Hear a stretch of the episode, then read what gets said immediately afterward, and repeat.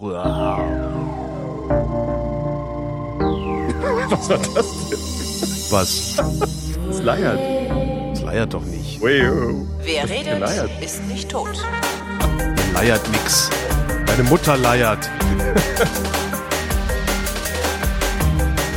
Tut mir leid.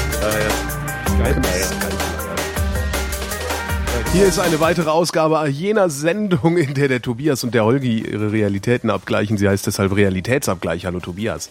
Hallo Holger. Äh, Skype leiert.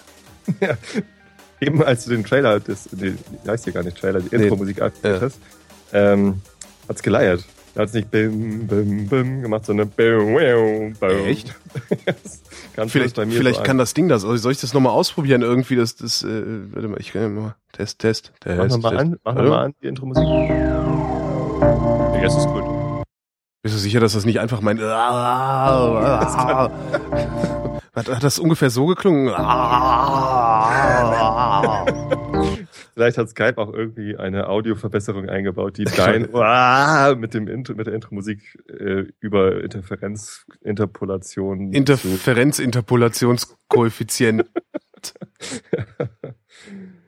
Moin, Holgi. Guten Tag. Wie geht's dir? Es muss ja. Ja, es geht wieder. Ich hatte ja letzte Woche hatte ich ja tatsächlich keine Stimme. Ja. Also ich habe wirklich, ich, ich habe Dienstagabend habe ich noch äh, äh, gesendet. Da ist mir dann ja in der Live-Sendung die Nase voll gelaufen. Ich glaube, das klingt total entsetzlich. es ist wirklich so, so, wenn du dann nur noch anfängst, irgendwie komisch zu reden. Und äh, Was war denn das Thema? ähm, ja, mh, Ist egal. habe ich vergessen. Was war das Thema letzte Woche? Mut, glaube ich, ne? Aber die Hörsuppe Wo dieser- wo dieser- wo dieser- das Thema klang langweilig, war doch gut. wo dieser Infokrieger-Honk angerufen hat. ähm, und und äh, Mittwoch, äh, ja, es, es ging da halt nichts mehr. Nach der Sendung ging halt nichts mehr. Ich bin nach Hause gefahren, habe noch irgendwie mit mir selbst so ein bisschen gequatscht. Ich quatsche immer mit mir selbst. Und Hm. irgendwann kam nur noch ja, Echt, dumm du quatschst im gelaufen. Auto mit dir selbst. ich quatsch dauernd mit mir selbst, ja. Während das Radio läuft, unterhältst du dich auch mit dem Radiomoderator? Oder? Nee, nee, das nicht. Also die, die pöbel ich meistens an, wenn sie dumm Zeug reden. Ja, das, Also okay, das das, ist ja normal. Ja, so dieser, dieser Sivoti-Effekt. Also Sivotr. Kennen. Ähm, someone's wrong on the Internet, Sivoti. Ja. Da wär's dann halt mit R wie Radio. Weil da rege ich mich halt immer ganz besonders auf, wenn in, in Beiträgen, also Stücken, die geschrieben werden und abgenommen werden, wo also mehr als nur ein paar Augen drauf guckt, wenn da dann trotzdem grobe Schnitzer drin sind. Das finde ich immer unmöglich. Ich habe ja was Geiles erlebt. Hier komm, bevor wir äh, Nachrichten anfangen. Nachrichten. Ähm, ich war letzte Woche am Freitag in der Firma und ähm, wusste noch nicht, mit wem ich Mittagessen gehe. Also wir haben ja keine Kantine und ich muss jeden Mittag leider irgendwo mittags zu, zu mir nehmen. Äh, und das mache ich halt ungern alleine. Und frage ich immer irgendwie, habe ich äh, meinen Kumpel Holger gefragt, den du auch kennengelernt hast, hier den Truthahn frittier Holger, ähm, was er dann macht. Und ja, ich äh, habe eine Verabredung beim Spiegel und gehe da essen, äh, wollte mir da den, den Laden mal angucken. Kannst mitkommen. So, okay. Und dann bin ich halt äh, mit zum Spiegel, da haben wir jemanden getroffen, äh, die Frau oder Freundin von einem ehemaligen gemeinsamen Arbeitskollegen. Und ähm, die hat uns da in dem neuen Spiegelgebäude rumgeführt und das war total geil. Das, die haben ja neu gebaut. Kennst du das alte Spiegelgebäude? in Hamburg? Nee. äh, Willy Brandt-Straße, beziehungsweise Ost-West-Straße früher. Ähm, da ist halt so ein, so ein super altes, keine Ahnung, so, so Hochhaus, wo halt oben der Spiegel dran steht.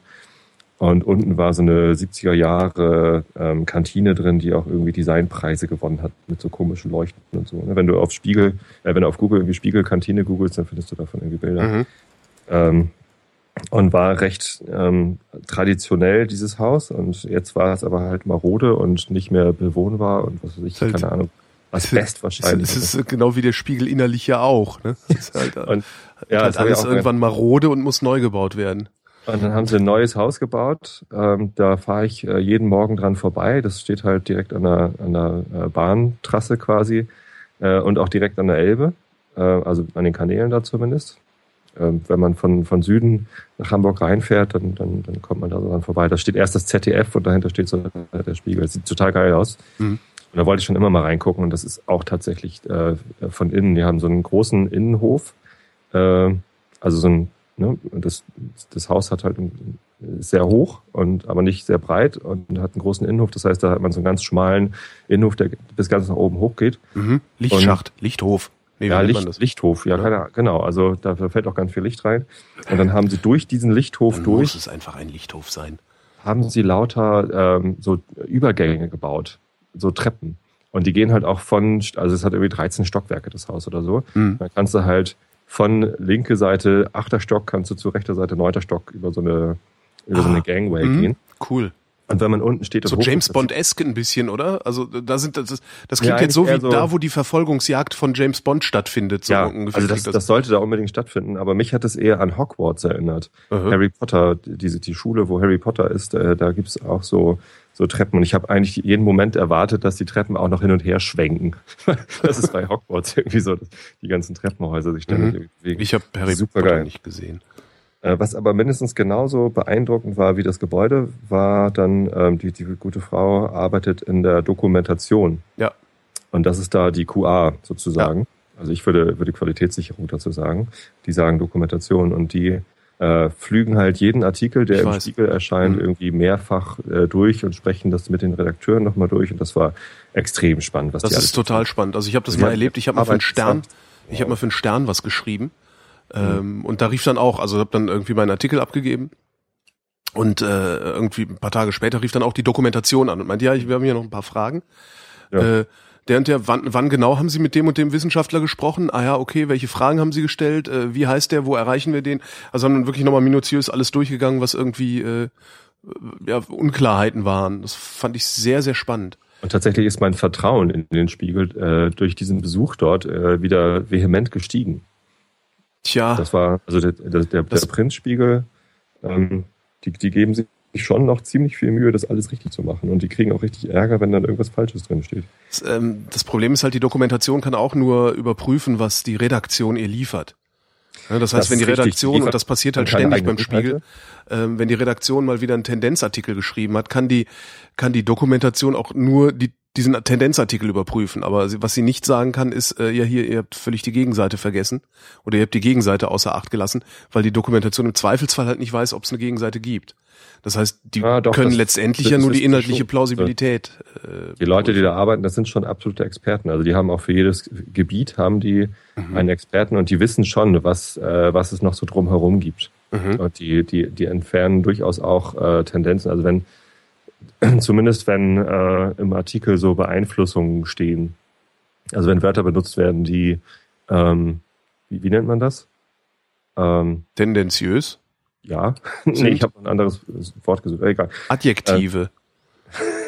Adjektive ist das, Adjektiv ist das, was man, ja, genau, Adjektive ist das, was, äh, was Journalisten benutzen, um Stimmung zu verbreiten äh, und trotzdem objektiv auszusehen. Ja, genau. Das ist richtig krass. Also kannst aus einem Text alle Adjektive rausstreichen, äh, ja. naja, zumindest. Aber ich habe äh, trotzdem, vertraust du dem Printspiegel wirklich? Ich habe kein Vertrauen. Also seit Stefan Aust vertraue ich dem nicht mehr. mehr als mehr als vorher. Also und jetzt haben die auch noch den Blome, den Blome dahin geholt. Äh, äh, äh, jetzt ist es halt vorbei. Also Ah. das ist halt, äh, ja. Mal gucken, wie sich das entwickelt. Da war die Frau auch gespannt, wie sich das mit dem entwickelt. Also was der dann macht. Ja, das ist also das das ist also Blome dahin zu holen von der also ein Bildzeitungsmann, also einen der der wirklich Die, die Tendenz. Also, wie soll ich sagen, der, der, der, die, die wirklich moralischen Krüppel des Ja. Journalismus, ja, dahin zu holen, äh, das ist für mich äh, war's das. Also ich ich lese den Spiegel ja schon sehr lange nicht mehr. Also es war auch wirklich eine bewusste Entscheidung, dass ich gesagt habe, nee, ich kaufe das jetzt nicht mehr, weil es reicht. Ich habe den auch lange nicht Das gelesen. war halt als als die das Sturmgeschütz des Neoliberalismus waren unter Stefan Aust halt all die Jahre. Ähm, das fand ich unerträglich. Und jetzt jetzt holen sie sich jemanden, wie gesagt, der der der, der moralisch verkrüppelt sein muss, weil er sonst nicht bei der Bildzeitung hätte arbeiten können. Das kann nicht gut gehen. Also ich habe da überhaupt null Vertrauen mehr. Ich bin gespannt. Hm. Ich werde da mal wieder reingucken. Tja, Ja. dann kannst du mir ja immer sagen, falls was Interessantes drinsteht, dann äh, besorge ich mir eine Privatkopie davon. Letzte Woche, Oder gehe ich zum ähm, Arzt und lese den da. letzte Woche war ich ja da und dann äh, hat sie mir noch eine Ausgabe von der letzten Woche äh, mitgegeben. Mhm. Ähm, und da war ein Interview mit James Hetfield drin. Das war natürlich ganz gut. Printinterviews finde ich halt äh, sowieso egal. Printinterviews sind PR. Das hat halt nichts mit Interview zu tun. Also Ja, naja, Interviews sind. Interviews in Printinterviews in Deutschland werden autorisiert. Ja? Das heißt, äh, Ja. wenn du du gibst einem ein Interview, danach schickt er dir den Text und dann kannst du anfangen, den nach deinem Gutdünken zu redigieren, ganz wie du lustig bist. Sachen wegstreichen, Sachen dazuschreiben, wozu du Lust hast. Das heißt, letztendlich ist jedes Printinterview, das autorisiert wurde, nichts anderes als ein PR-Text desjenigen, der das Interview gegeben hat, beziehungsweise seiner PR-Abteilung. Wenn dann will Okay, ich, wenn das dann stimmt bei Print also, natürlich noch mehr als bei, bei Radio oder nö, Fernsehen. da ist das nicht, da gilt das gesprochene Wort. Ne? Das gilt, das stimmt, äh, aber PR ist es ja trotzdem. Also ich gehe ja nur in ein Interview rein, um ein bestimmtes neues Produkt zu bewerben oder so. Nee, ja- nicht, nicht ist ja notwendigerweise. Also du hast ja auch, du hast ja auch, ähm, du bist ja auch Also nicht bei Pflicht, dem, was du machst oder was, was ich mache, weil wir reden mit Leuten, für die Na, du bist ja in der äh, Pflicht, deine Politik zu erklären, beispielsweise. Das kann man jetzt natürlich aus Sicht eines Produktmanagers ist sicherlich auch Politik ein Produkt, das es zu verkaufen gilt, aber Ja. äh, das ist aus Sicht, also aus meiner Sicht ist das schon nochmal was anderes. Ähm, und das ist halt, ich finde Printinterviews weitgehend wertlos. Also die lese ich nur unter, ja, unter dem Aspekt ja PR. Der Interviewte will nicht Fragen beantworten, sondern der will genau die Botschaft senden, die da drin steht. Und das finde ich halt immer ein bisschen schade. Trotzdem war es mal wieder nett, was über Mhm. James Hetfield zu lesen. Wer ist James Hetfield? Der Sänger von Metallica. Der Sänger von Metallica heißt James Hetfield, siehst du? Siehst du, wieder was Wusste, gelernt. wusste ich auch nicht. Dabei finde ich Metallica gar nicht so schlecht. Nee? Nö. Aber die haben noch Gitarren. Ja, ich meine, man muss ja auch den Feind kennen, ne? Ich guck ja, ich guck ja auch manchmal in die Welt. Also Zeitung. Hier. Ja, Karlsruhe. Mhm. Beobachtung von linken Politiker Ramelow verfassungswidrig. ja super, Das ne? Bundesverfassungsgericht hat die Überwachung des linken Abgeordneten Ramelow für verfassungswidrig erklärt. Ja. Zur Begründung hieß es, die Beobachtung durch den Verfassungsschutz stelle einen Eingriff in das freie Mandat dar und unterliege strengen Anforderungen an die Verhältnismäßigkeit. Vor dem Beschwerdeführer gehe kein, nee, von dem Beschwerdeführer gehe kein relevanter Beitrag für eine Gefährdung der freiheitlich-demokratischen Grundordnung aus. So, Ramelow, der Fraktionsvorsitzender der Linkspartei im Landtag von Thüringen hatte gegen seine Überwachung geklagt. Der Bundesverfassungsschutz führt seit 1986 eine Akte über den linken Politiker. Ramelow zeigte sich erfreut über das Urteil, natürlich. Über den Kurznachrichtendienst Twitter erklärte er, über 30 Jahre sei er ausspioniert worden. Was ganz, was ganz spannend ist, ne? weil einerseits es ist natürlich ist das, äh, also diese diese Beobachtung der Linkspartei durch den Verfassungsschutz äh, ist in meinen Augen wirklich nichts anderes als ein ein Werkzeug des politischen Gegners, also des konservativen Establishments, was ja ganz eindeutig sich auch im Verfassungsschutz überhaupt bei allen Diensten findet, ähm, wie wir ja immer wieder sehen, wenn wir mitkriegen, dass die auf dem rechten Auge zumindest äh, stark sehbehindert sind, ähm, so NSU zum Beispiel, ne? Äh, das, das Schöne ist ja, Ramelow kann man wenig vorwerfen, weil Ramelow hat ja nicht mal eine DDR-Biografie. Ja. Sondern Ramelow kommt aus dem Westen. Das heißt, dieses ganze, äh, die normale Propaganda, die da von rechts äh, gegen die Linkspartei gefeuert wird, also das ist alles Stasi. Und wenn wenn es das mit der Stasi nicht klappt, wo ist denn das Parteivermögen? Also sind, die sind halt alle böse. Ne? Und das funktioniert bei Ramelow halt nicht. Und das finde ich ganz lustig. Also, weil du kannst halt nicht gegen Ramelow mit seiner Bi Biografie agiti agitieren oder argumentieren was die Konservativen sonst gerne machen. Aber dieses vom Verfassungsschutz beobachtet werden, das finde ich, äh, ich finde das einen Skandal eigentlich. Finde ich auch. Aber vor allen Dingen, Also, wenn du dir anguckst, wie viele, wie viele Nazis in den anderen Parteien unterwegs sind. Solche Typen oder, oder, oder hier auch solche Typen wie Thilo Sarrazin. Ja, ja, das ist auch so jemand, der, der Sarrazin ist ein guter Grund dafür, die SPD durch den Verfassungsschutz beobachten zu lassen. eigentlich schon. So. Und warum passiert das nicht? Ne? Weil die SPD zum konservativen Establishment gehört. Mhm. Das finde ich schon, also ich finde das ein starkes Stück, was mit unseren Diensten da passiert. Also Tja, also musst du nur der richtigen Partei angehören, schon kannst du machen, was du willst. im Prinzip ja, zumindest hat man oft das Gefühl. Ne? Also die, die, die haben zwar auch, also die, also so, so, so eine Partei, also selbst eine Partei wie die CDU schafft es sich ihrer, ihrer allzu auffälligen Nazis zu entledigen. Muss man ja auch mal sagen, da gab es ja diesen Hohmann, Mhm. ähm, zum Beispiel.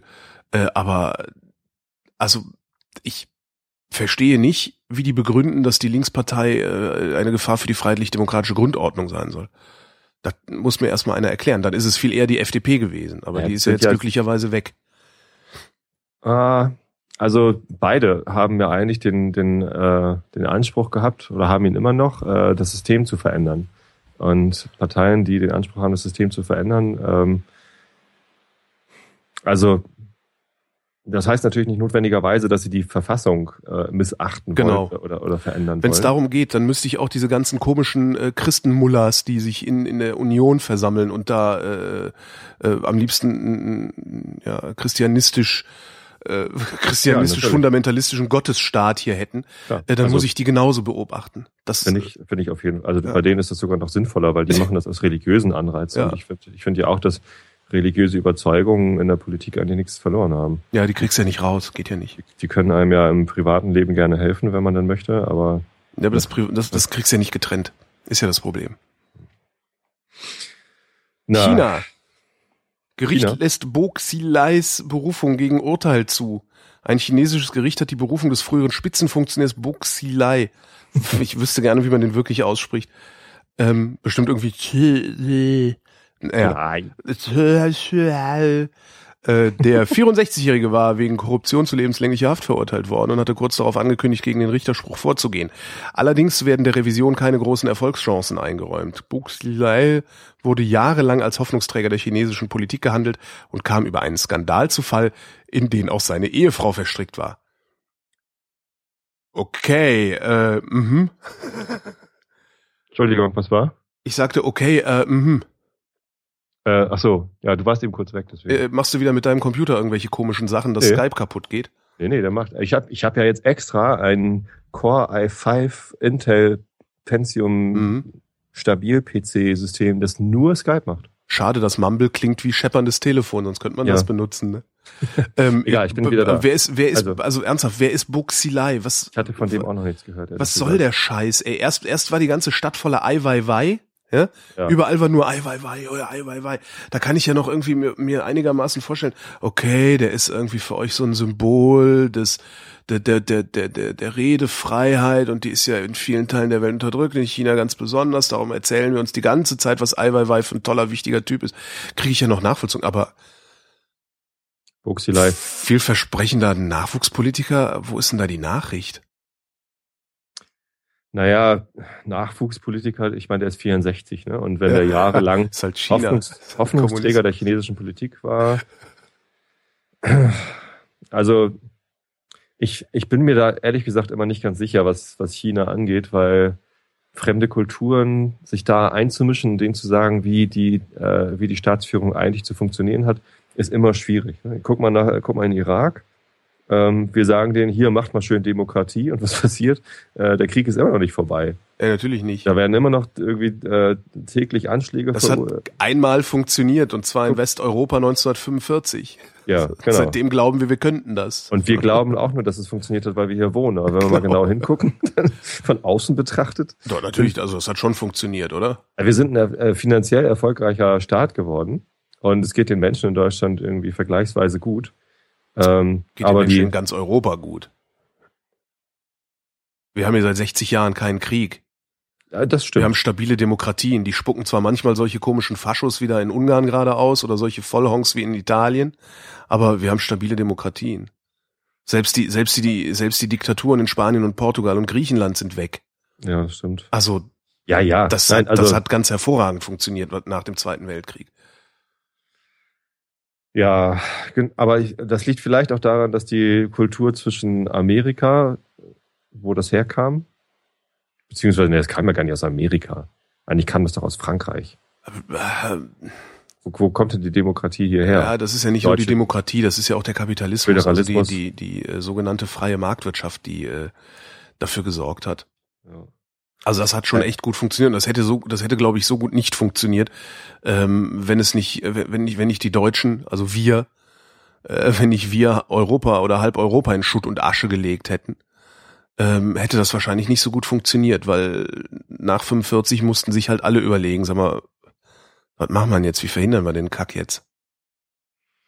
Das finde ich Mhm. schon bemerkenswert und und ich kann auch nachvollziehen, dass sich dass sich so einzelne einzelne äh, äh, auch wieder konservative Geister denken, dass das kriegen wir noch mal hin, Nation Building. Wir jetzt haben wir wir wissen jetzt, wie es geht. Aber ist halt nicht so. Ja, aber also in, im Irak hat es nicht funktioniert. Nee, in Afghanistan Afghanistan hat's nicht funktioniert es überhaupt in, nicht. in Mittelamerika hat es nicht funktioniert. Das hat das hat nirgendwo Und funktioniert. ich kann mir einfach nicht vorstellen, Das in äh, dass das Asien nicht China, funktioniert. In, in China, also die haben ja ganz andere, erstens eine an- andere Kultur als wir, ein anderes irgendwie Selbstverständnis, äh, anderes Verständnis von von Ehre und und irgendwie was weiß ich. Ja, vor Ne? allen Also- Dingen haben die haben die anderthalb Milliarden Menschen, mit denen die irgendwas Ja, anstellen müssen. Ein Freund von mir, Ein Freund von mir war in China ähm, und ist da auch mit höheren, höheren Funktionären zusammengetroffen, mhm. Weil der wiederum äh, zu einer Reisegruppe gehört hat, also zu einer hochkarätigen Reisegruppe gehört hat, wo er so Assistenzplan ist. Also hat auch so mit so Funktionären geredet halt. Und ähm, der erzählte, dass ihm einer dieser Funktionäre gesagt hat, ja, was glauben Sie eigentlich, wir wüssten nicht, wir wüssten nicht Bescheid? Glauben Sie wirklich, wir sind zu doof, zu doof für Demokratie nach westlichem Vorbild oder sowas? Aber was glauben Sie, was passiert, wenn wir hier einfach mal alle, alle Zügel loslassen? Dann haben wir hier Russland, aber dreimal hochskaliert. Das fand ich einen ganz interessanten Punkt. Im Sinne von Korruption, Chaos, Failing States. Mhm. Und ich meine, guck dir Russland an. Äh, gestern, gestern erinnerte mich noch jemand, ein Anrufer in der Sendung daran, ähm, die äh, die Winter, also die die die Hungerwinter in Russland 1991, 92 müsste das gewesen sein, also 92, 93, wo wir hier äh, für mehrere Milliarden Mark äh, Winterhilfe geleistet haben mhm. und Care-Pakete rübergeschickt haben und sowas. Sowas willst du in China nicht haben. Nee. Lieber nicht. Also vor allen Dingen nicht, wenn du die chinesische Führung bist. Also ich fand das schon ganz, ganz äh, griffiges Argument, zu sagen, naja, die wissen schon Bescheid, aber die machen halt trotzdem lieber weiter ihre äh, komische kapitalistische Diktatur. Was ist das? Ist das Bonapartismus da? Ja, ne? Hm, keine Ahnung, da kenne ich mich nicht gut genug aus. Also da habe ich zu wenig äh, Geschichte und Aber was das, was das irgendwie mit mir zu tun haben soll, also warum ich das in den Nachrichten höre, das finde ich schon bemerkenswert. Also weil China ist ja auch genau hm. das Land, dem wir nicht versuchen vorzuschreiben, wie sie ihre Gesellschaft zu formen haben. Was ja auch ganz interessant ist. Ja, die Kanzlerin hat äh, die Menschenrechtslage angesprochen. Mhm. ja. So, äh, darf ich dann kurz nochmal die Menschenrechtslage ansprechen? Ja, darfst du. Danke. So, was, worüber reden wir jetzt? Wirtschaft hier, genau. komm. Verkauft mal ein paar mehr von unseren Autos. Ja, äh, also ich finde es schon interessant. Also es ist zumindest eine Sache, ähm, wenn wir das komplett ausblenden würden, was da in China passiert äh, ja, und wie sich die Staatsform weiterentwickelt, äh, fände ich es auch blöd. Ja, ja. vor allen Dingen, man, kann es halt nicht ausblenden. Ne? Also die kaufen halt unseren Scheiß. Ja. Äh, gehen unseren wir kaufen deren Scheiß. Wir kaufen deren Scheiß. Die gehen Unser unseren Scheiß Unternehmern auf den Sack. Die Kinder, das, das finde ich halt ganz interessant, dass äh, mittlerweile also man immer wieder mal so einfach so als Randnotiz hört, dass irgendein deutsches Unternehmen äh, seine seine Werke wieder aus China zurückholt und lieber teuer in Deutschland produziert weil okay, die nicht die Qualitätsstandards erreichen. Das sind immer so so kurze Notizen äh, im Wirtschaftsteil am Rande. Weißt du, so Maschinenbauer Schnippenreit hat äh, sein China-Werk abgebaut und in Deutschland wieder aufgebaut. Und sagt dann halt, naja gut, das äh, ist hier dann zwar ein bisschen teurer zu produzieren, aber dafür habe ich hier äh, einen höheren Qualitätsstandard. Also weil die haben offensichtlich immer noch Probleme mit dem Qualitätsmanagement. Ja, sollen sie mal Dokumentation einführen. Ja. Ja, und äh, wir sollten mal froh sein, dass das so ist, weil ich glaube, wenn das, das ist halt in dem Moment, wo die auf unserem Qualitätsniveau konstant auf unserem Qualitätsniveau produzieren können, äh, können wir uns überlegen, was wir machen. Ne? Chinesisch lernen, um die Touristen hier lang zu führen durch die alten verfallenen Ruinen mhm. der europäischen Städte. Rar. Ja. Ja. Und sonst so, was fandst du noch interessant? Ich meine, tatsächlich, die 11 Uhr Nachrichten sind natürlich deutlich dünner als die 12 Uhr Nachrichten. Extrem, ich hatte, ja. hatte ehrlich nicht damit gerechnet, dass sie so viel dünner sind. Doch, doch, also 12 Uhr ist, glaube ich, die Hauptnachrichtensendung. Äh, oder ja, aber die ist auch nur 10 Minuten. Also, also okay, 5 Minuten, 10 Minuten. Naja, ne? Inhalt. In 1,30 kannst du eine Meldung machen, ne? Äh, ich ich finde ja immer so, äh, Arbeitgeberpräsident Hund hält eine große Koalition auf Bundesebene für sinnvoll. Ähm, den ganzen Bla danach spare ich mir jetzt. Mhm. Ich finde, dann ist das das schlechtestmögliche, was man sich vorstellen kann, weil immer wenn Arbeitgeberpräsident Hund irgendwas sagt, ist das so dermaßen gegen die Gesamtgesellschaft gerichtet, äh, dass eine große Koalition nur schädlich sein kann. Also ja. wenn wenn wenn wenn Hund wenn Hund das gut findet, dann muss es schlecht sein. Das ist so ein bisschen so wie wenn Hans Werner Sinn irgendwas sagt, gehe ich erstmal davon aus, dass es das Gegenteil seines Nachnamens ist. Das ist, äh, äh, weiß ich nicht, ich habe da so so ganz komisch. Hans Werner Sinn. Hans, Hans Werner Sinn ist dieser dieser Wagnerianer Charakter, der vom IFO-Institut, dieses Wirtschaftsforschungsinstitut, so. der der ah, ja. äh, auch äh, zehn Jahre lang Neoliberalismus gepredigt hat, als damals noch äh, bei Sabine Christiansen äh, und und später bei Anne Will äh, Bevölkerungsbeschimpfung im Fernsehen immer war. Mhm. Da durfte der dann immer Neoliberalismus predigen und äh, als dann schiefgegangen war 2008, 2009 ähm, also als der Neoliberalismus gezeigt hat, dass auch er nur versagt, äh, hat er gesagt, ja, habe ich ja immer gesagt. aber ist halt ein äh, von der Bundesregierung anerkanntes Wirtschaftsforschungsinstitut. Ja, und darum erzählt er total viel Zeug. Und das ist immer irgendwie, ich glaub dem halt kein Wort mehr.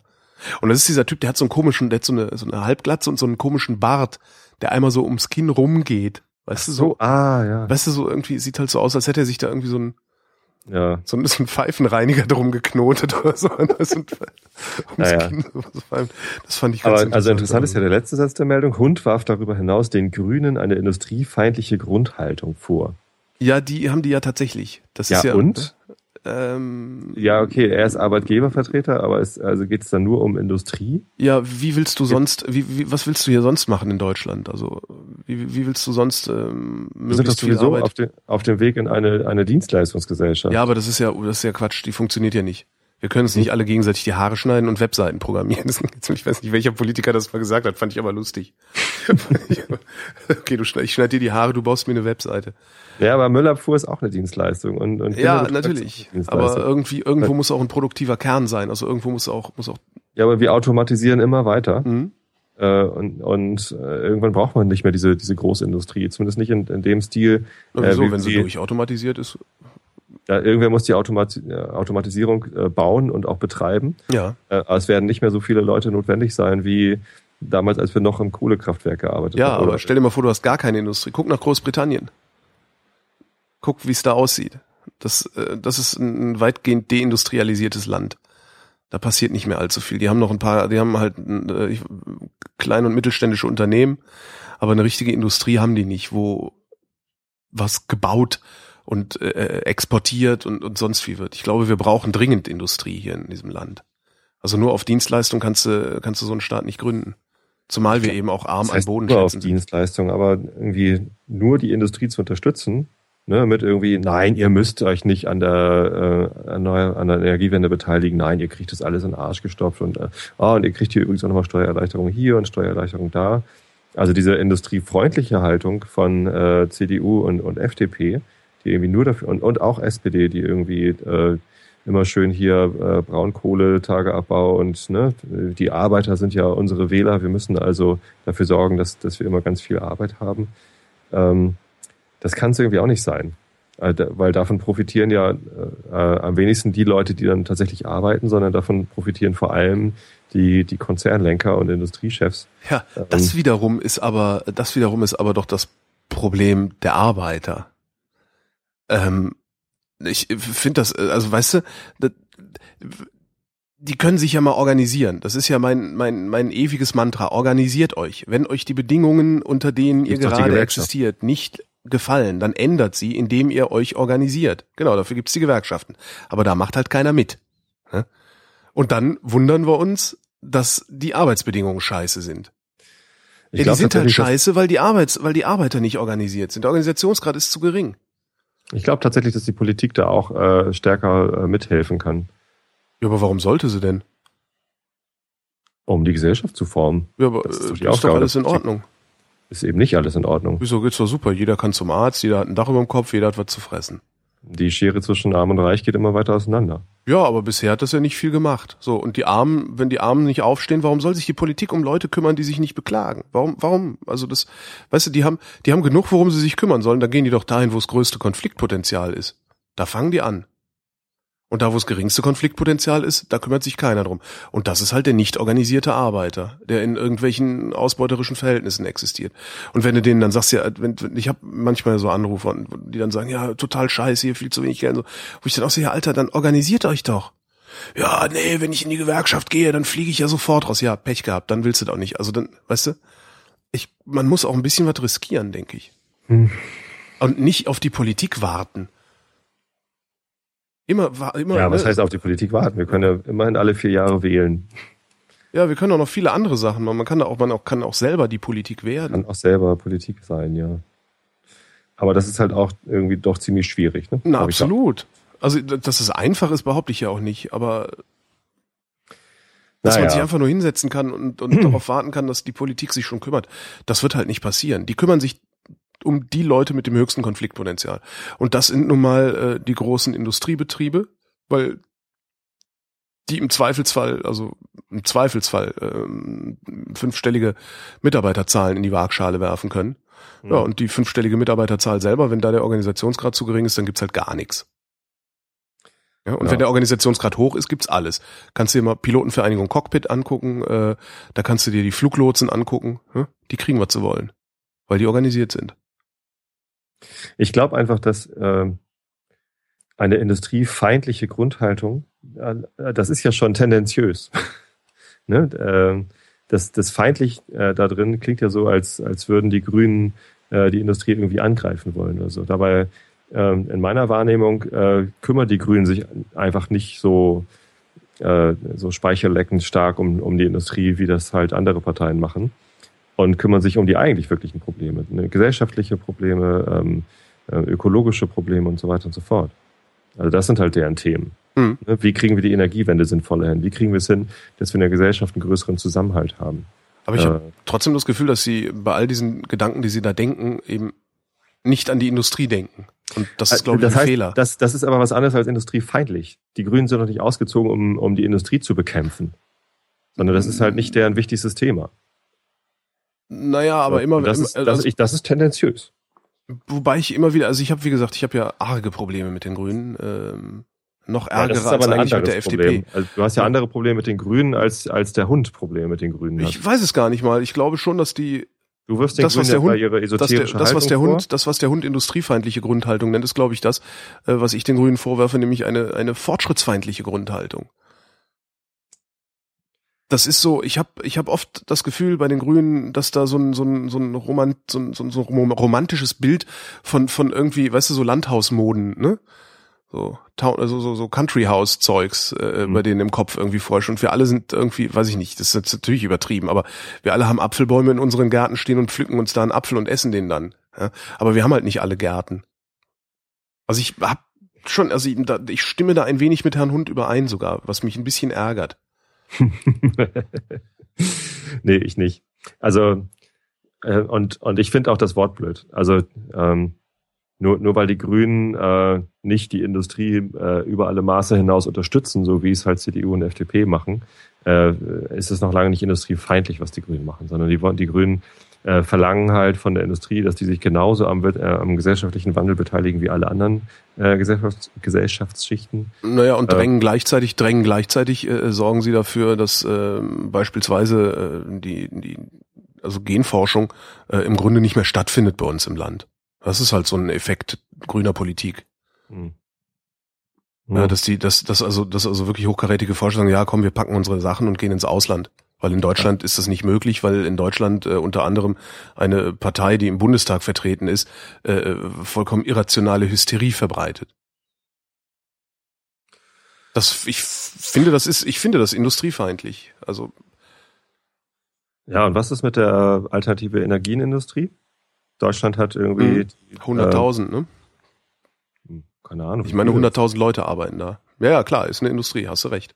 Oh, könnte ja noch mehr werden. Also, Könnte, ja, könnte noch mehr werden. wäre wär doch ganz gut, wenn da noch mehr Leute arbeiten würden. Ja, aber nur aus der alternativen Energieindustrie kannst du halt auch nicht leben. Und das ist halt Hm, auch das nicht, ne? Also das ist halt so.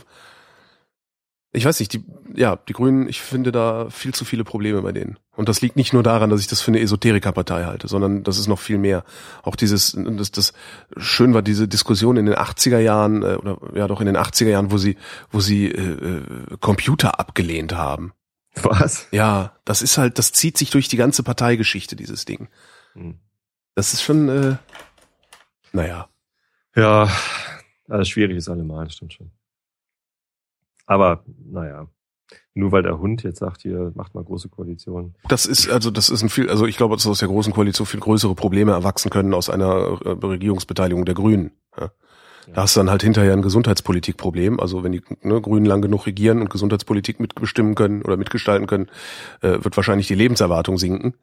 Ähm, aber äh, große Koalition, ich meine, das hatten wir schon mal. Das hat, das war furchtbar. Ja, Das war ja wirklich furchtbar. hat nicht gut funktioniert.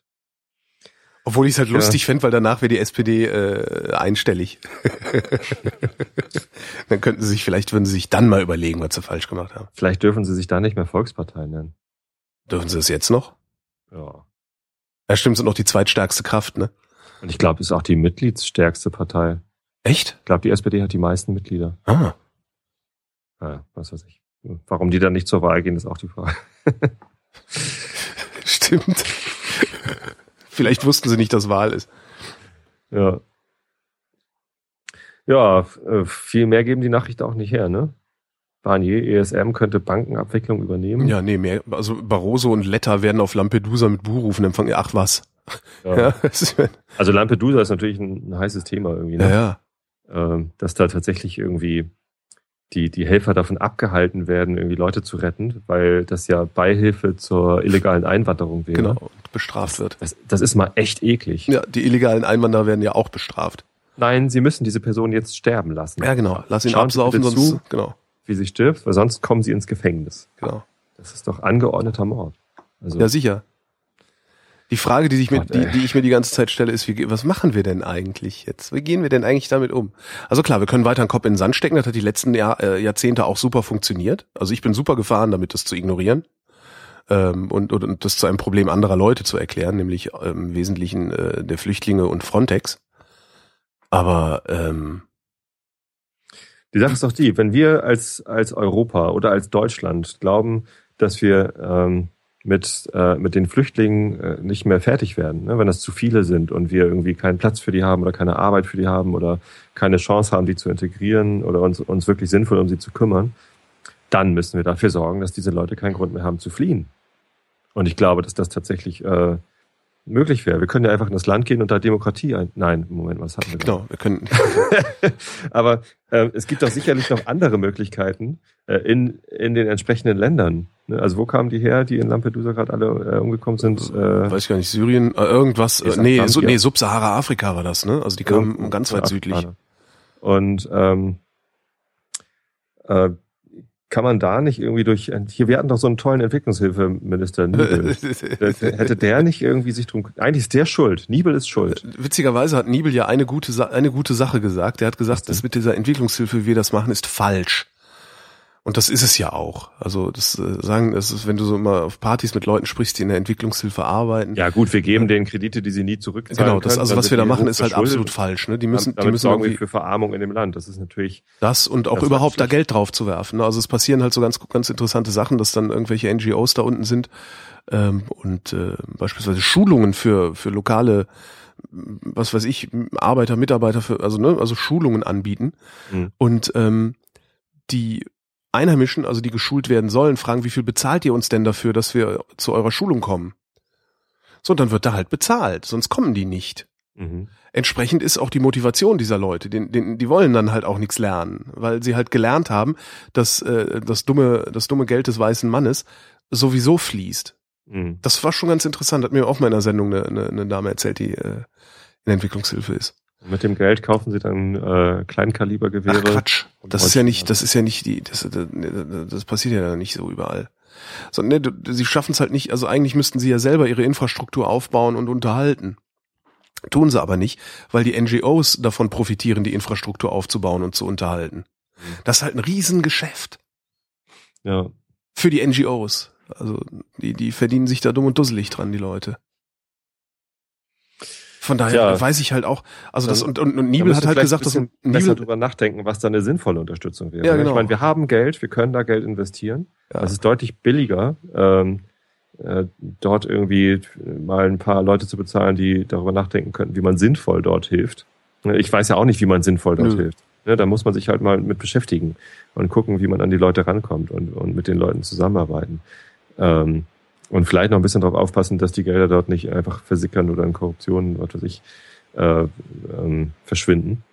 Aber das wäre doch bestimmt deutlich billiger, als äh, erstens irgendwie hier unser Militär äh, aufzubauen, um äh, gerade die Bedrohung aus äh, solchen Ländern dann äh, zu ähm, äh, abzuwehren. Äh, oder zweitens äh, sich äh, hier in Deutschland äh, mit einerseits den Flüchtlingen und andererseits mit dem Nazi-Pakt, was gegen die Flüchtlinge demonstriert, dann zu beschäftigen. Mhm. Eine andere Möglichkeit wäre auch noch Grenzen auf, ne? Ja. Dann würde das Nazi-Pack ganz schnell Harris ausnehmen, weil die nämlich, dann, dann wären sie halt wirklich in der Minderheit. Und dann, also, äh, weil irgendwann, irgendwann schaffen es halt äh, fünf Glatzen nicht mehr äh, gegen, gegen irgendwie das Fremde die Leute aufzuwiegeln, wenn das Fremde einfach in so großer Zahl vorhanden ist, dass sie sich Sorgen machen müssen, dass sich das Fremde vielleicht auch mal wehrt gegen Angriffe. Die Nazis sind ja vor allem da stark, wo gar nicht so viele Fremde sind. Ja, Vielleicht sollten natürlich. Viel mehr, äh, viel mehr Ausländer nach Deutschland reinholen, damit wirklich wirklich Ja, jeder mal. finde ich sowieso, dass wir das tun Ja. sollten. Vor allen Dingen Kinder. Ähm, gibt genug Kinder, die keine Eltern haben, die auf der Straße rumlungern. Ähm, die können wir alle reinholen. Reinholen, ausbilden, Rente gesichert. Das ist die einfachste Lösung. Das ist wirklich die einfachste Lösung, um das Rentenproblem in den Griff zu kriegen. Holt einfach, ja, holt einfach die Kinder rein. Ja, und dann rennen halt hier irgendwie, meinetwegen rennen dann halt hier drei Millionen chinesische Kinder rum und äh, äh, noch zwei Millionen äh, afrikanische Kinder. Ist mir doch scheißegal.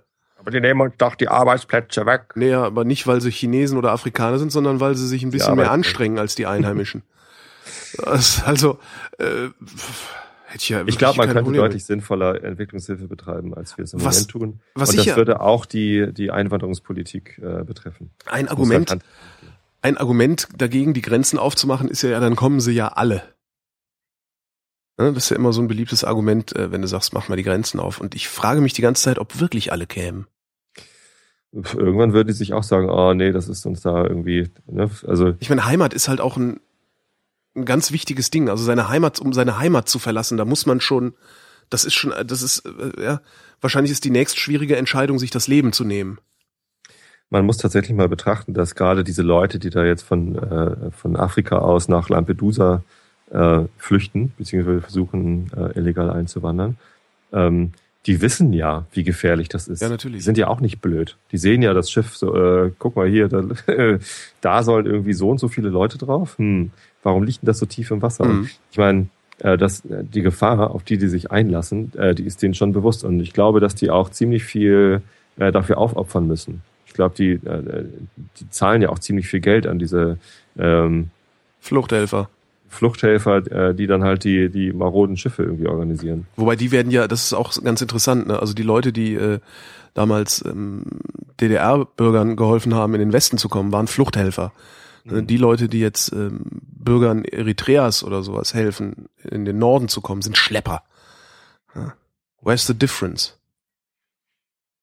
Und wenn du dann mal irgendwie, äh, gibt's ja, es ist letztens ist ein ganz interessanter Artikel, auch ein Bericht über äh, vermeintliche Schlepperbanden, also über Fluchthelfer nämlich äh, durchs Netz gegangen, ähm, wo du dann auch mal siehst, die, die verdienen sich da halt nicht dumm und dämlich dran, ja, sondern das sind halt auch zum Teil reale Kosten, die da entstehen. Ich glaube, aber äh, und das finde ich schon ganz mein Vater interessant. war ja Fluchthelfer. Ja. Mein Vater hat mal äh, einer DDR-Bürgerin äh, geholfen, irgendwie in den 70er Jahren oder so, äh, hier in den Westen rüberzukommen. Mhm. Ähm, Wie? ich weiß es nicht. Ich Mist. kann ihn nicht mehr fragen, weil er seit sechs Jahren tot ist. Ähm, aber äh, ich glaube nicht, dass er das gemacht hat, um sich daran zu bereichern, sondern er hat das aus Nächstenliebe getan. Mhm. Und ähm, ich glaube nicht, dass die äh, Fluchthelfer, die dort irgendwie Schiffe mit zu vielen Leuten beladen und äh, Ja, stimmt, auch spätestens dann, sehenden äh, Auges in das Risiko gehen, dass die alle sterben. Äh, und Spätestens sterben dann ja äh, ist es, ist es nicht mehr, ist es nicht das mehr geht denen um. Bereicherung. Das geht denen nicht um die äh, Nächstenliebe. Ach, ich helfe euch. Es ist halt eine Dienstleistung, ne? Das, das ist halt, also Bereicherung, also es geht halt allen geht's um Bereicherung. Ne? Dir geht's auch um Bereicherung, wenn du morgen arbeiten gehst. Mir auch. Ähm, es ist halt eine Dienstleistung. So, und wenn, und wenn die, wenn die Dienstleistung halt zu den Bedingungen, das ist halt das Tragische, das ist das Problem des, des, des, äh, des Kapitalismus oder, oder auch der freien Marktwirtschaft. Wenn die Dienstleistung zu den angebotenen Bedingungen angenommen wird, dann äh, findet das Geschäft halt statt. So Mhm. zynisch das, so zynisch das ist. Aber letztlich ist es eine Dienstleistung.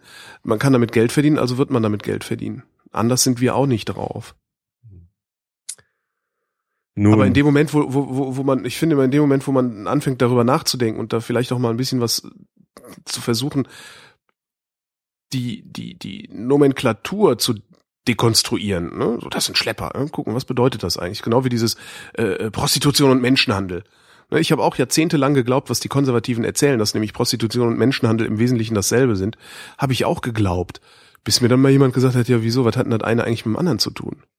Und wenn du dann darüber nachdenkst, fällt dir auf, das sind zwei völlig voneinander unabhängige Themen, die nicht zusammen diskutiert werden sollten. Und in dem Moment, wo du das bei diesen Schleppern machst äh, und äh, dir darüber klar bist, dass das eigentlich auch nur eine Dienstleistung ist, die sie anbieten, ähm, bist du halt ganz schnell da, dass die letztlich nichts anderes machen als wir. Und dann musst du nämlich deine eigene Existenz äh, in Frage stellen und das ist nicht leicht. Ja, das mache ich die ganze Zeit. Aber tatsächlich, also ist das so, dass die, die Existenz dieser äh, Fluchthelfer in Afrika dadurch, äh, also ich meine, wir schaffen ja die Rahmenbedingungen dafür, dass dieser Job überhaupt existiert. Davon mal ganz dadurch, abgesehen, ja. Dadurch, dass okay. wir sagen, nee, hier dürfen nicht alle rein. Genau. Ne? Ähm,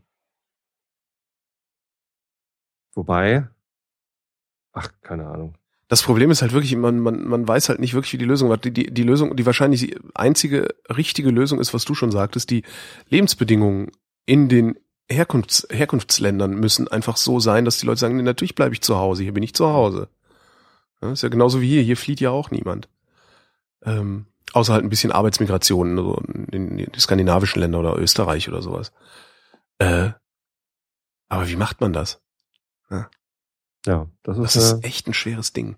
das ist eine wichtige Frage. Aber ich glaube, wenn man da richtig investiert, im Sinne von äh, die richtigen Leute engagiert, die sich äh, damit beschäftigen und einen guten Plan ausarbeiten und auch vor Ort irgendwie gucken, äh, wie die Lage ist, dann kann man da auch sinnvolle Projekte machen. Ja, aber nur wenn das Militär das will. Und es gibt ja auch sinnvolle Projekte. Also zum Beispiel hier Viva Con Aqua äh, ist ein Projekt von Benny Adrian und ein paar anderen Leuten aus dem FC St. Pauli-Umkreis. Die kümmern sich halt äh, dafür, dass es sauberes Trinkwasser überall auf der Welt gibt. Ne? Und das ist halt so deren, deren Steckenpferd. Und ähm, dafür sammeln die Geld und, ähm, äh, und oder erwirtschaften sich Geld und das investieren die halt in Brunnenbau und so weiter und so fort.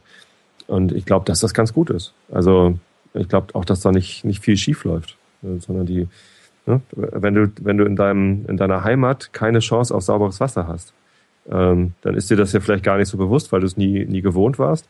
Aber du merkst ja schon, dass, dass es viel Krankheiten gibt und dass die Mhm. Lebenserwartung in deiner Heimat geringer ist als anderswo und du siehst irgendwie, wie, in welchem äh, Zustand äh, andere Welten sind und willst halt deswegen fliehen. Du fliehst ja nicht, weil es kein sauberes Wasser gibt, sondern du, du fliehst, weil, weil die, die Gesamtsituation unbefriedigend ist. Weil es woanders, woanders nicht schlimmer sein kann, als es da, da Ja. ist, wo du bist. So. Was schon mal was ist, was man sich überhaupt erstmal vorstellen muss. wenn du das als eine Rahmenbedingung erkennst, denen fehlt halt jetzt mal vor allem sauberes Wasser, damit sie nicht ständig krank werden. Ähm, oder so. Äh, Das ist halt auch nur ein Beispiel, was fehlt. ne? Wahrscheinlich fehlen noch tausend andere Sachen. Äh, Ausbildung gehört wahrscheinlich dazu. Ähm, ich kenne jemanden, der, der arbeitet irgendwie als Manager bei IBM und äh, kommt halt aus Ghana. Mhm. Und ähm, der, ähm, immer wenn ich den getroffen habe, ich hatte halt geschäftlich mit ihm zu tun, als ich noch bei Comedia gearbeitet habe, hat er gesagt, hey, ich sammle gerade irgendwie, wir, wir wollen irgendwie äh, in der Schule irgendwie neue Klassenräume einrichten hier.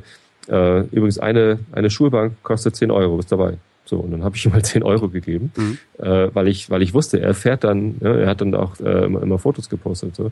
Er, er fährt da runter und, und bringt halt äh, Schulbänke mit und baut da die Schule auf. Weil er halt ähm, äh, da noch Familie hat. Er weiß, was die Leute brauchen. Er, ähm, er weiß halt, ja, wir müssen hier irgendwie dafür sorgen, dass die Kinder in dem, in dem Ort die Möglichkeit haben, unterrichtet zu werden. Mhm. Das geht halt nicht, wenn du, wenn du, wenn du nicht mal Räumlichkeiten hast. Ähm, gibt's die Schule noch? Hm, Ich habe jetzt lange nicht mit ihm gesprochen, aber ich denke schon.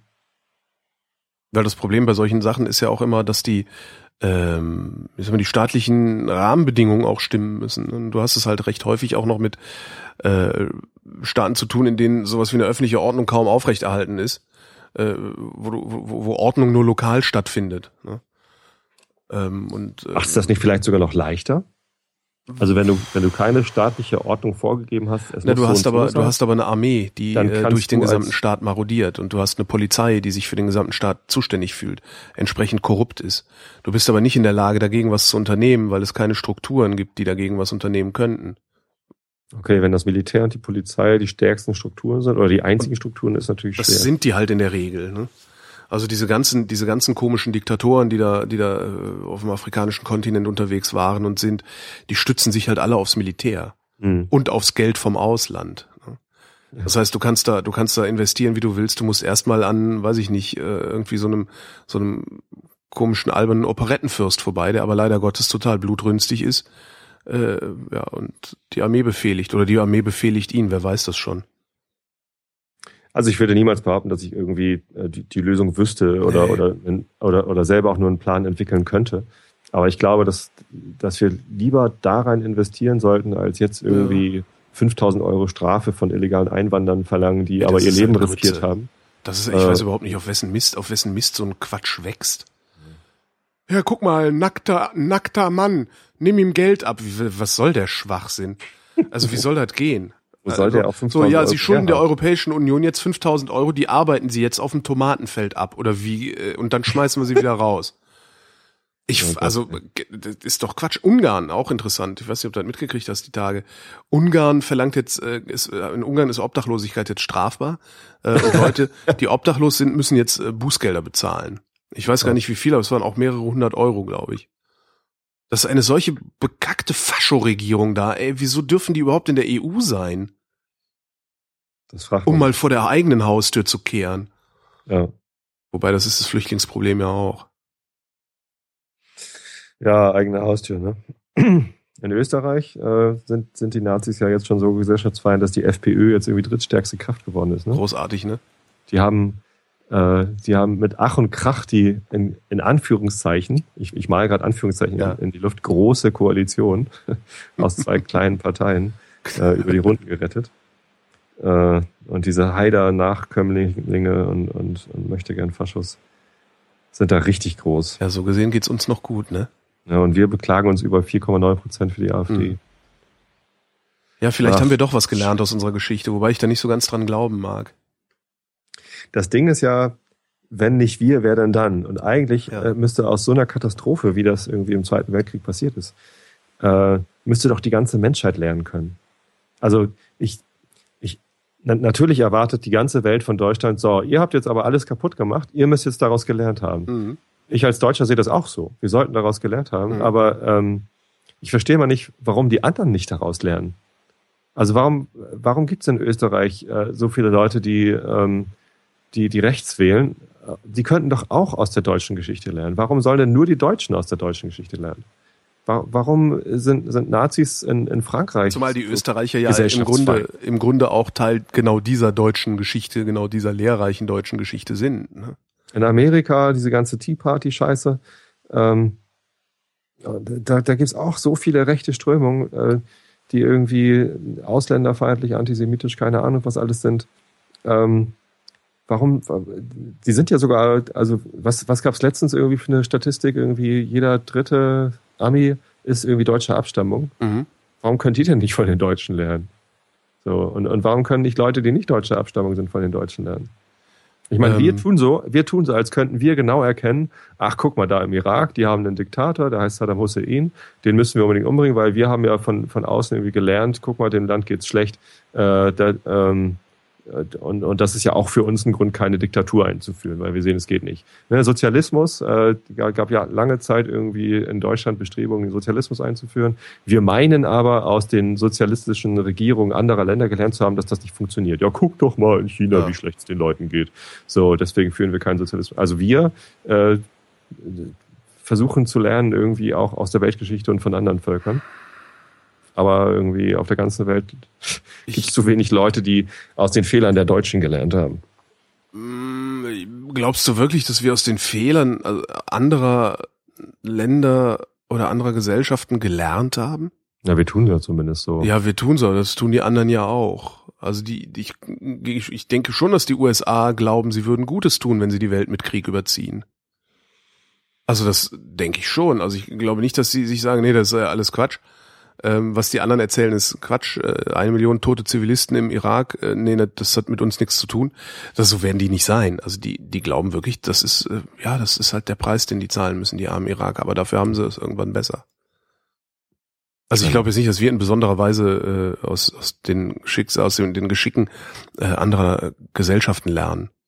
Vielleicht braucht es einfach so eine heftige Erschütterung wie den Zweiten Weltkrieg, der ja erst mit viel Zerstörung, zumindest äh, ist viel Zerstörung im kollektiven Gedächtnis geblieben, äh, erst mit viel Zerstörung auf uns zurückgeschlagen ist und dann mit einem unfassbaren Wohlstand. Hm. Wir sind ja letztendlich haben wir sind wir als Gewinner ähm, nicht als Sieger, aber als Gewinner aus dem Zweiten Weltkrieg rausgegangen. Das stimmt. Vielleicht muss die Genau. Erschütterung einfach so groß sein, dass man immer auch, auch immer damit konfrontiert ist. Weil, also ich zumindest in, in, in mein, meine Alltagswahrnehmung, ich bin in meiner Alltagswahrnehmung eigentlich ständig damit konfrontiert, dass äh, letztendlich mein Wohlstand Ergebnis des Zweiten Weltkrieges ist. Ehrlich? Ja, davon gehe ich schwer aus. Also ist dies auch äh, ununterbrochen bewusst? Ja, schon. Also das ist nicht so, dass ich, also das doch schon. Es ist ähm, jedes Also Mal, klar, jedes Mal beispielsweise, jedes Mal beispielsweise, wenn ich ähm, Nachrichten aus Israel höre, Mhm. äh, ist mir das, ist mir das sowas von bewusst. Weil die, und, und darum, und darum finde ich auch, äh, Angela Merkel hat mal gesagt, ähm, die Existenz Israels ist Teil der deutschen Staatsräson. Ähm, das finde ich einen sehr, sehr klugen Satz, weil nämlich die Existenz Israels unmittelbar mit der Existenz der Bundesrepublik verknüpft ist.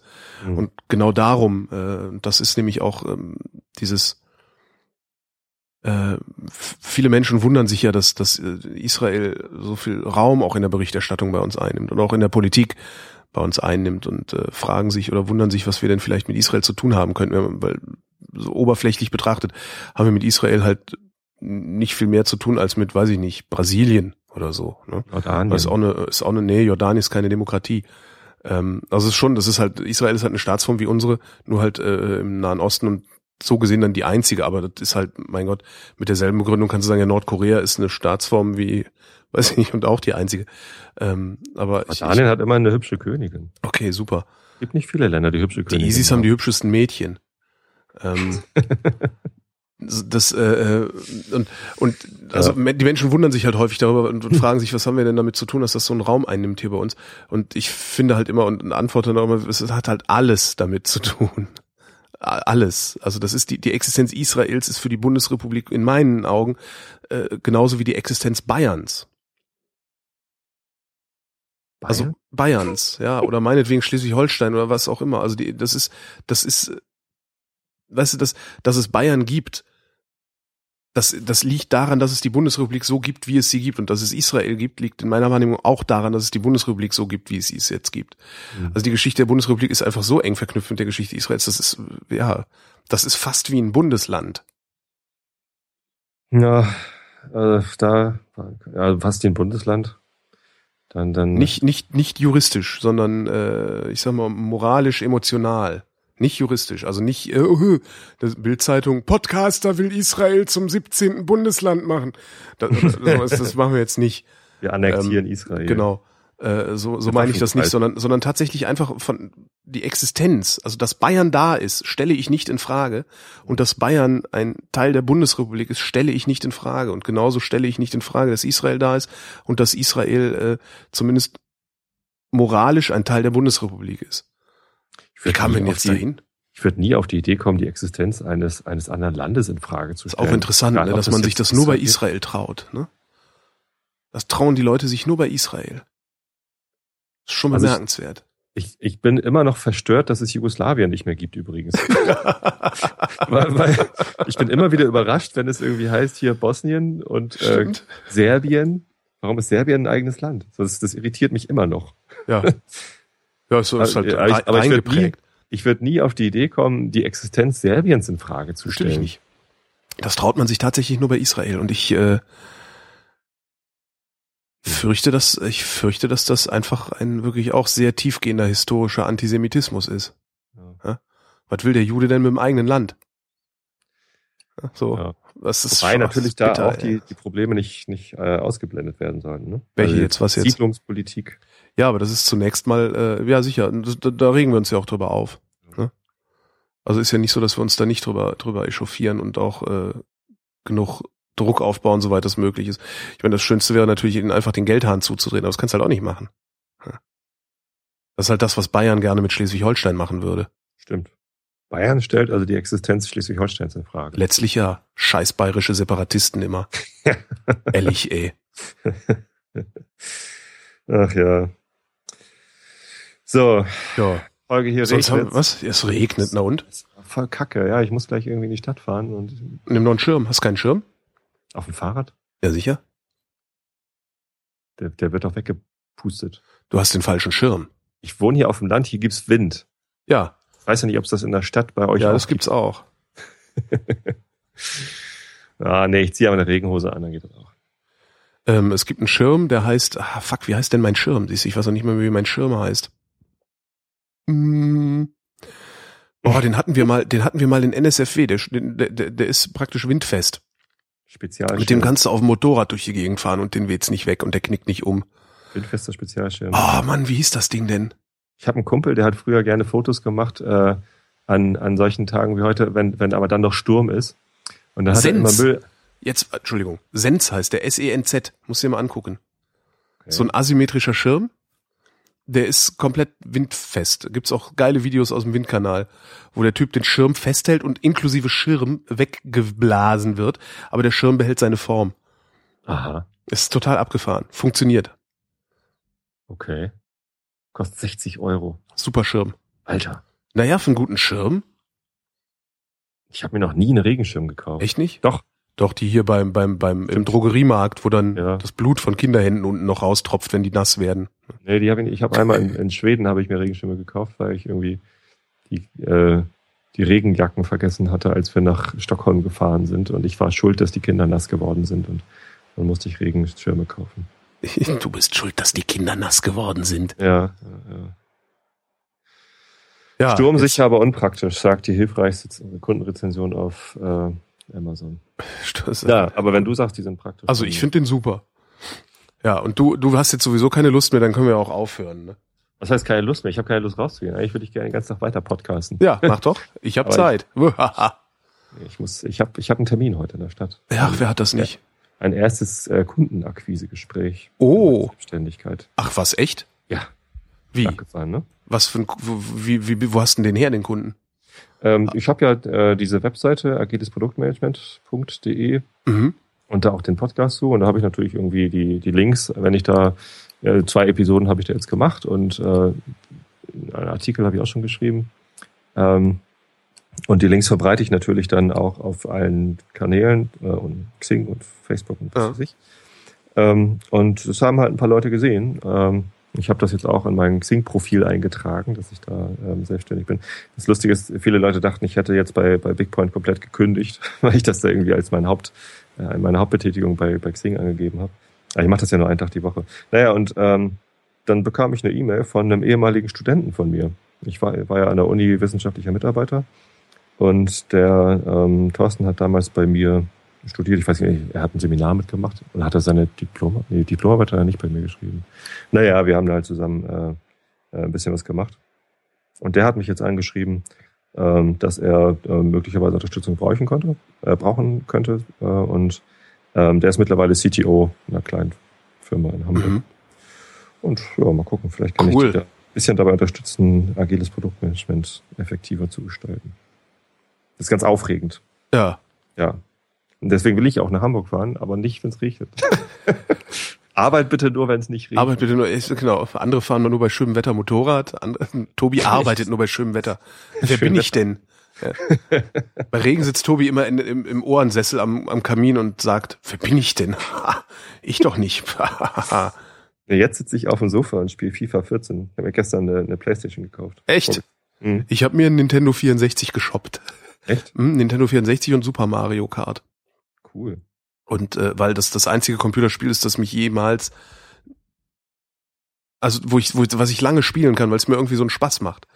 Ähm, alle anderen Computerspiele langweilen mich ja relativ zügig. Mario Kart ist Und, großartig. und das macht mir so einen Spaß. Mhm. Ja, und jetzt habe ich halt das Problem, ich habe ja gar keinen Fernseher im Wohnzimmer, der steht ja im Schlafzimmer Mhm. und staubt ein. Scheiße. Und äh, äh, äh, äh, jetzt denke ich die ganze Zeit, ja, was mache ich denn jetzt? Ich will doch Mario Kart spielen, auch mit mit mit mit Freunden und und, und Freundinnen und so. Jetzt überlege ich, wie ich, hm? Nee, Hast du- ein Beamer.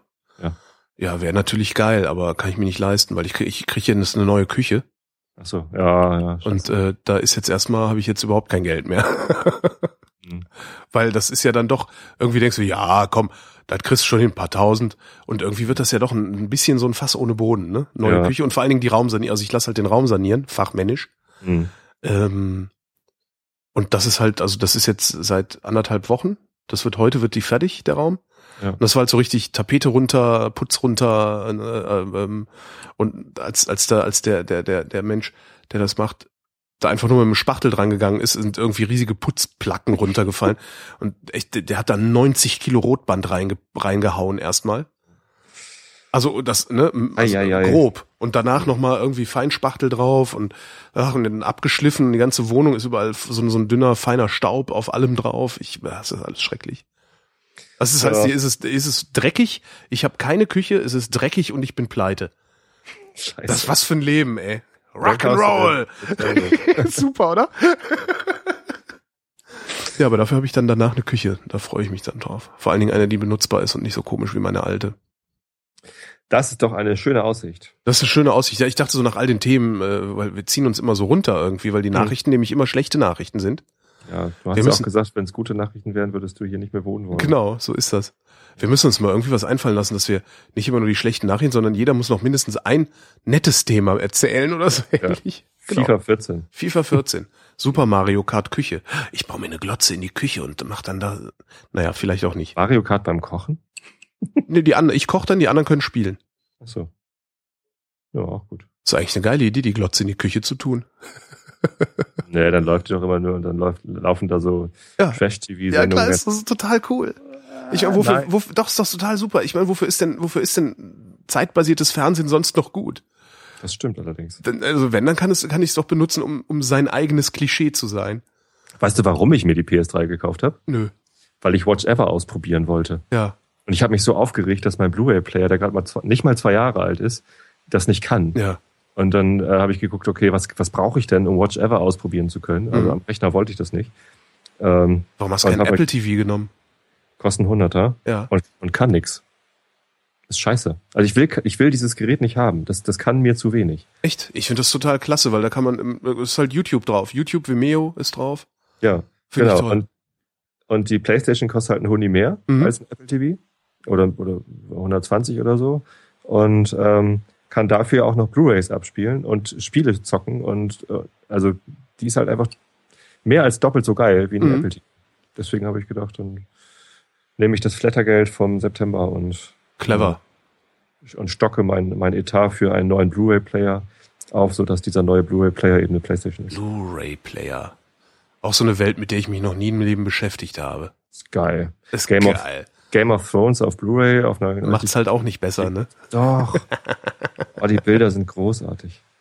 Ja, aber dazu braucht man dann auch so wieder so einen riesigen Fernseher und sowas. Und sowas möchte ich eigentlich nicht in der Wohnung haben. Also das nimmt so, das nimmt halt so viel Raum ein. Man kriegt ja kaum noch kleinere Fernseher. Ja, ja.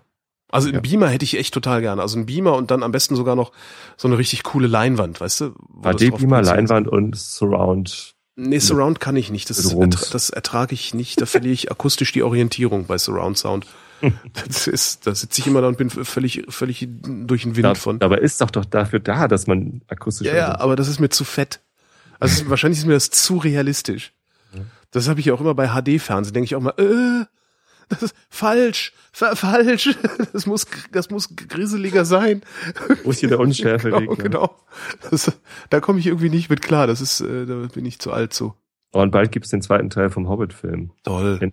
Higher Framerate, super HD. also Die Qualität vom Hobbit-Film im Kino in, äh, in, in Vollausstattung ist einfach echt fantastisch. Ich hätte ja gerne mal wieder einen schönen Science-Fiction-Film, aber vielleicht sind da auch alle Geschichten erzählt. Kommt ja bald äh, Star Wars äh, Episode 7. Das dauert ja auch nur noch zwei Jahre und dann kommt Disney mit dem Scheiße. Ja. Wird Gut, geil. du, du sprachst Star Wars Episode, das wird geil. Doch, das wird sehr lustig. Dann haben alle so die Evox. Die Evox sind dann halt irgendwie Tick, Trick und Track. nee, die tanzen die ganze Zeit und singen. Das Evok, Avok und Evok. Oh nein, du wolltest, wir wollten uns nicht wieder runterziehen. Stimmt, wir wollten es nicht wieder runterziehen. Tobi, wir sprechen uns noch. Und zwar äh, höchstwahrscheinlich, äh, nee, nächste Woche bin ich äh, unterwegs den ganzen Tag. Okay. Ähm, da müssen wir mal gucken, müssen wir irgendwie schauen, ob wir was ausgemacht kriegen. wir können auch Donnerstag. Äh, Ja. Wäre auch möglich. Da müssen wir, ja, wir müssen jetzt nicht Termine Coram Publico besprechen, das ist ja unsinnig. Nö. Ähm, wir sprechen uns noch irgendwann nächste Woche. Danke, Holgi. Danke, Tobi, und danke für die Aufmerksamkeit.